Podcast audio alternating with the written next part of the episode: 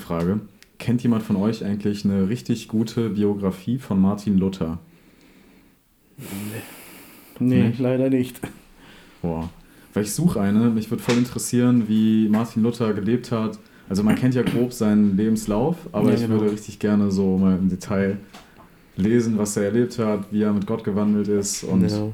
Ich glaube, ich habe mal so eine Doku über ihn gesehen. Ja, das war Doku damals in, der, in der Schule. Ja. Ach, schon lange her. Also es war interessant, aber schon lange her. Also ich kann dir nicht sagen, wie, ja, Doku wie gut das ist. Präsentiert nicht das, was äh, im Buch steht. Ne? also nur ein Teil Fall. davon. Ne? Das also, Fall, Boah, falls das in den Podcast reinkommt, vielleicht kennt ja jemand von euch eine gute Biografie als Buch von Martin Luther. Dann kommt gerne auf mich zu. Ähm, würde ich gerne mal lesen. Ja, da können wir direkt starten. Danke für diesen Übergang. Äh, wir sitzen hier heute ich, Stefan, mit David an meiner Seite. Moin. Moin, moin. Und äh, wir reden wieder mit Arthur. Ähm, ja, wir hallo. haben gerade eben mit dir den Podcast aufgenommen zum Thema Depression. Und wir hatten noch immer ein bisschen Redebedarf irgendwie. Ähm, ja. Deswegen dachten wir uns, wir nehmen jetzt einfach nochmal auf und reden ein bisschen über ja, deine Lebensgeschichte persönlich, über dein Zeugnis, weil du hattest ja auch eine Depression gehabt. Das hast du ja erwähnt in der, in der Podcast-Folge und auch in der Predigt. Und äh, darüber wollen wir jetzt einfach ein bisschen reden, je nachdem, wie weit wir auch kommen. Schauen wir mal. Äh, und möchten einfach ein bisschen hören, wie genau sah es bei dir aus. Also, du hast erzählt, du hast eine Depression gehabt. Wie genau kam das dazu? Ja, genau. Wenn man darüber spricht, Depression, dann muss ich, also wenn ich jetzt wirklich gucke, hatte ich schon einige Tiefphasen in meinem Leben gehabt. Äh, eine Tiefphase davon war so richtig durchgreifend, äh, wie gesagt, da war ich, glaube ich, fast ein Jahr, glaube ich, meine so um die zehn Monate krankgeschrieben. Also arbeitsunfähig geschrieben, weil ich einfach äh, meine Arbeit nicht tun konnte. Genau. Ich bin äh, gelernter Werkzeugmacher, habe aber eigentlich durchweg ähm, stand ich an der Fräse, also Zerspannungsmechaniker, Frästechnik. Später habe ich dann in einen äh, anderen Betrieb gewechselt, äh, Drehtechnik. Das heißt, ich musste wieder so ja, von drei Achsen auf zwei Achsen und das waren äh, Maschinen, die ja so ziemlich neu waren und äh, mit selbst angetriebenen Werkzeugen und so weiter. Also da möchte ich mich jetzt nicht vertiefen. Auf jeden Fall war das für mich eine gewisse Herausforderung, auch wieder in diesen, diesen Bereich der Zerspannung in, im Drehbereich reinzukommen. Äh, Gott sei Dank, es hat doch recht gut geklappt. Mit den Maschinen bin ich irgendwann mal auch gut zurechtgekommen, auch mit der Programmierung. Es war wieder ein ganz anderes Programm, äh, eine ganz andere Steuerung, die ich dann lernen musste, aber da bin ich doch eigentlich recht schnell reingekommen in die Materie. Hatte auch einiges an Maschinen, ich kann mich jetzt nicht genau daran erinnern, aber irgendwas zwischen acht und zwölf Maschinen, für die ich verantwortlich war, in einem großen Betrieb und das war so Drehautomaten. Das heißt, wenn man jetzt den Automat voll mit äh, Material zuwirft, dann die Aufträge laufen dann. Also man hat das Ziel gehabt, dass die Maschinen eigentlich alle laufen sollen und so wenig wie möglich umbauen. Ja, zwischendurch muss man trotzdem mal umbauen und äh, das habe ich dann auch recht schnell geschafft, alles äh, ja, selbstständig zu tun habe aber dann auch gemerkt, dass im Betrieb sehr, und wurde auch schon vorher gewarnt, dass in dem Betrieb sehr viel unter den Arbeitskollegen gelästert wird und schlecht über andere gesprochen wird. Ich persönlich fühlte mich damals ziemlich stark, dachte ich, ach, das lass die Leute mal labern, lass sie mal reden. Habe dann aber irgendwann mal gemerkt, dass das Verhältnis zu meinem Meister zum Vorarbeiter immer wieder sch immer schlechter und schlechter wurde, dass sie angefangen haben, mich zu beobachten, wie ich arbeite, was ich mache, wie ich tue. Und äh, das hat mich dann ziemlich sehr äh, verunsichert, wo ich dann angefangen habe, an mir selbst zu zweifeln, okay, mache ich etwas falsch, äh, passt das nicht, laufen die Maschinen nicht, das hat mich so also in Selbstzweifel gebracht. Ich habe dann versucht, allen irgendwie gerecht zu werden und, und, und äh, habe auf jeden Fall gemerkt, dass ein, zwei Kollegen sehr stark gegen mich geschossen haben, äh, gerade beim Meister und Vorgesetzten. Und dann irgendwelche komischen Gespräche dann angefangen haben. Auf jeden Fall, es hat mich ziemlich niedergedrückt, kaputt gemacht, wo ich dann auch gemerkt habe, okay, hier läuft irgendetwas falsch. Dann kam es so weit, dass wir weniger zu tun hatten und ja, der Meister beschlossen hat, mich äh, von den Maschinen abzuziehen und dann war ich für die Reinigung und die Pflege der Halle zuständig. Das heißt, ich habe so, so einen Wischwagen gekriegt und mit dem Wischwagen musste ich dann äh, durch die Halle fahren, äh, sauber machen und also ziemlich degradiert von einem äh, CNC-Dreher oder Fräser-Dreher äh, zu einer Putzkraft. Das hat mir dann ordentlich zugesetzt, wo ich gedacht habe, boah, jetzt äh, machen die mich so richtig fertig hier. Habe das dann ein halbes Jahr gemacht, habe mir das gefallen lassen und äh, in dieser Zeit war auch ganz schlimm für mich. Nach diesem halben Jahr haben die gesagt, okay, kannst wieder an die Maschinen. Habe mich gefreut, juhu, kann ich endlich mal den Beruf, den ich gelernt habe, auch wieder ausüben und nicht als Putzkraft hier dienen. Kam dann aber heraus, nee, an die CNT darfst du nicht. Du gehst dann an kurvengesteuerte Maschinen, also uralte Maschinen, die mit dem, was ich vorher getan habe, nichts zu tun hatten. Das heißt, musste mich, müsste mich wieder komplett neu einarbeiten, komplett neu reindenken. Das war mir zu viel. Da äh, habe ich alle Viere von mir gestreckt, wie gesagt, in Zweifel, Selbstzweifel gehabt. Äh, ich bin zur Arbeit gegangen mit großen, großen Ängsten, weil ich immer Angst habe, was sagt der Meister, wie sieht er mich, was, was passiert jetzt. Und äh, ja, habe da sehr viel von dieser Seite Druck abbekommen. Vielleicht habe ich mir den Druck auch selber gemacht. Ähm, letztendlich nach ein paar Jahren, ich glaube, es sind schon 13 Jahre her oder 14 Jahre her, muss ich sagen, ja, in vielerlei Hinsicht habe ich mich falsch verhalten, auf jeden Fall, ja und äh, habe mir Dinge einreden lassen, die vielleicht auch nicht stimmten, vielleicht auch stimmten. Auf jeden Fall äh, weiß ich, dass ich panische Angst hatte, zur Arbeit zu gehen. In der Zeit, äh, kurz vorher wurde ich dann auch Diabetiker und in der Zeit sind dann auch meine, meine Zuckerwerte völlig durch die Decke gegangen.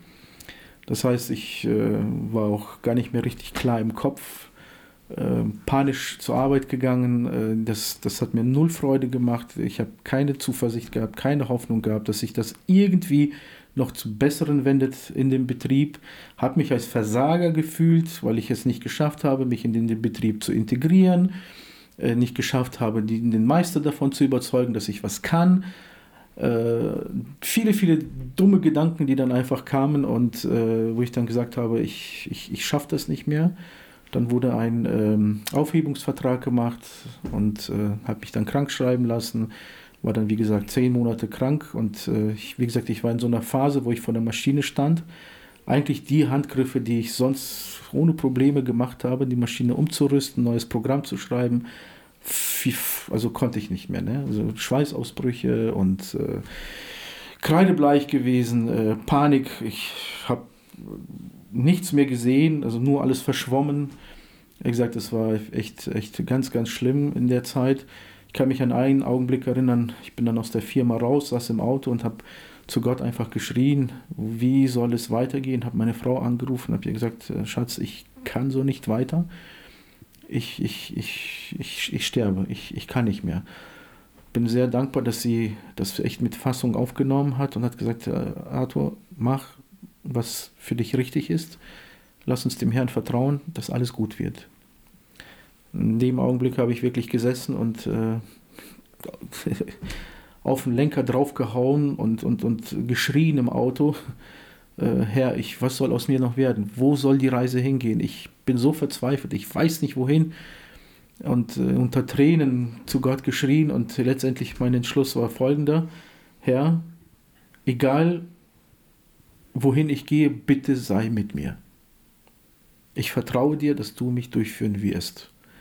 Im Nachhinein habe ich erkannt, dass ich selber viele Fehler gemacht habe, dass nicht immer die Leute, die Situation um mich herum die verkehrte und schlechte war, sondern wie habe ich darauf reagiert. Ja? Und da habe ich erkannt, dass ich die Größe Gottes auch in gewisser Weise äh, nicht erkannt habe, dass er auch in dieser Situation hätte mir helfen können. Aber ich bin dem Herrn dankbar, dass er auch in, mit mir in diese Tiefe gegangen ist. Er ist mit mir gegangen. Ich habe ihn nur so darum gebeten, sage, Herr, bleibe bei mir.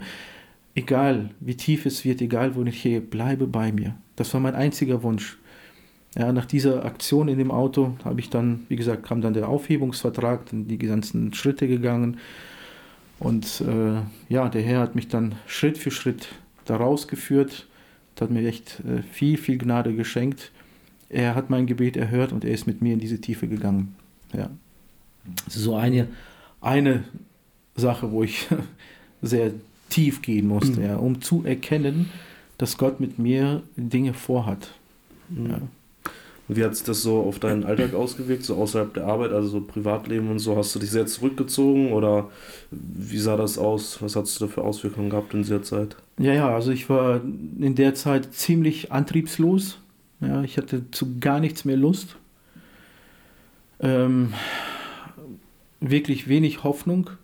Das hat sich natürlich auch auf die Familie ausgewirkt, äh, auf die Beziehung, auf unsere Ehe, ja, dass man wirklich antriebslos gewesen ist, äh, keine Lust hat, irgendwelche Aufgaben im Haus zu übernehmen, keine Lust hat, äh, Frau beizustehen. Ja, das, was ein Ehemann eigentlich tun müsste, ja, sich auch um die Kinder sorgen, ja, äh, mit der Frau Gemeinschaft haben, ja, die Frau zu unterstützen, als Ehemann wirklich voranzugehen, absolut unfähig dazu gewesen. Ne? Total depressiv.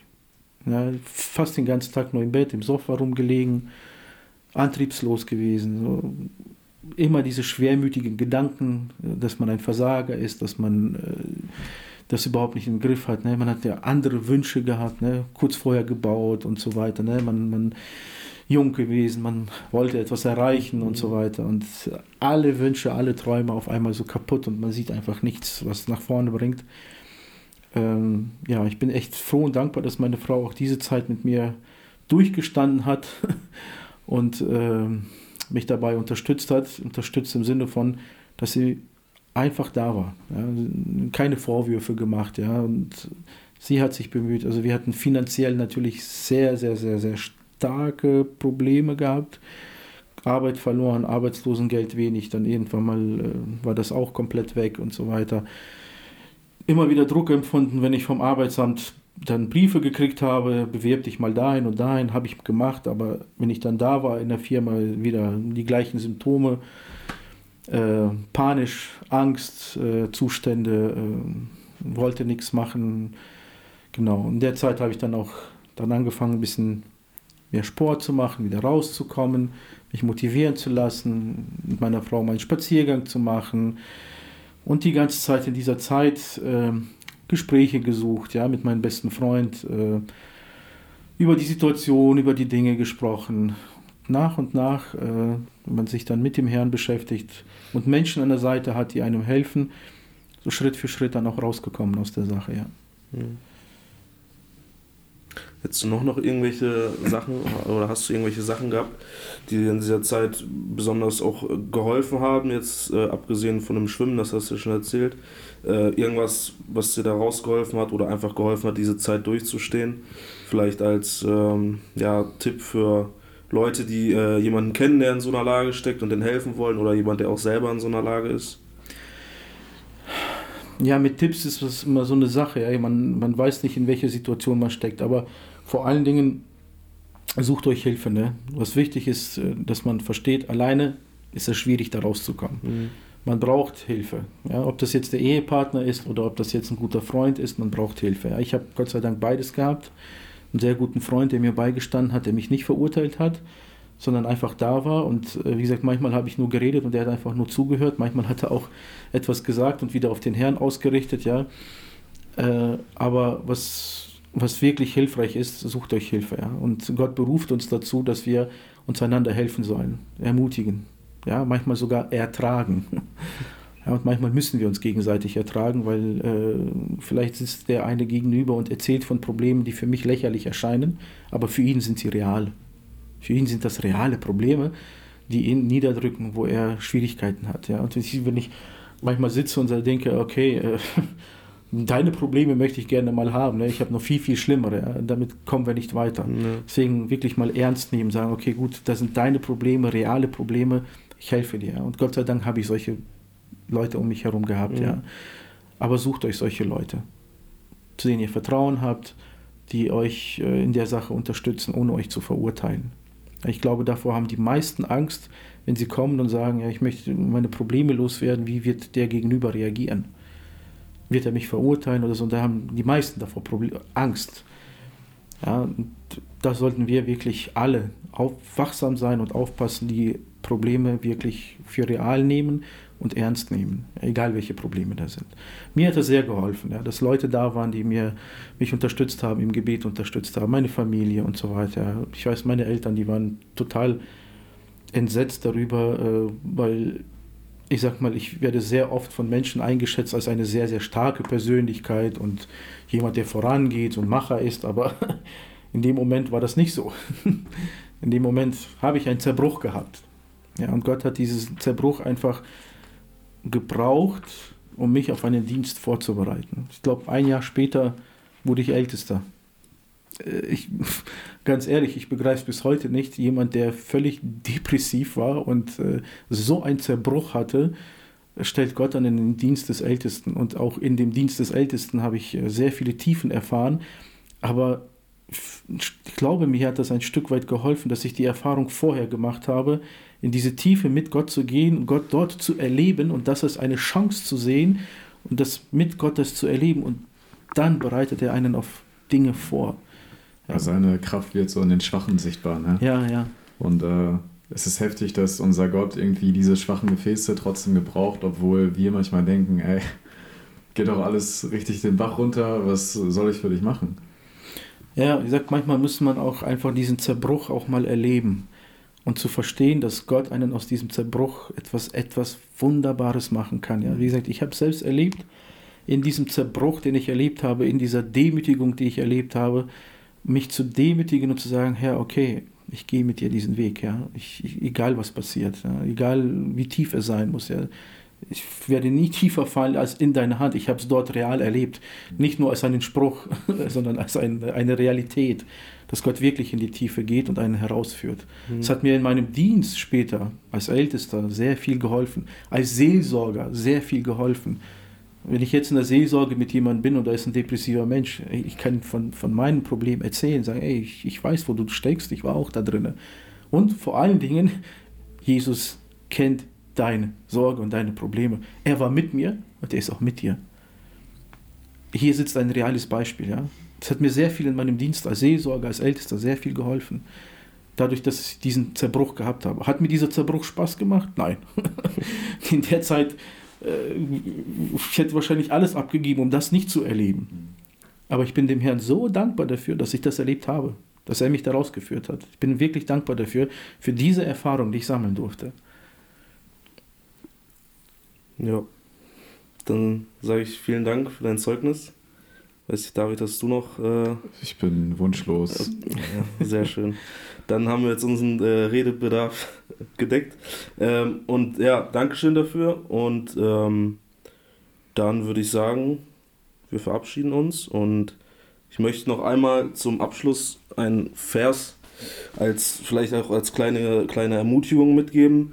Äh, der, das ist einer der anschließenden Verse von deinem Vers der Woche von äh, gerade eben oder von letzte Woche, jetzt je nachdem, wann ihr das jetzt hört. Äh, und zwar Römer 8, Vers 38. Was können wir jetzt noch sagen, nachdem wir uns all das alles vor Augen gehalten haben? Gott ist für uns, wer kann, dann, wer kann uns da noch etwas anhaben? Amen.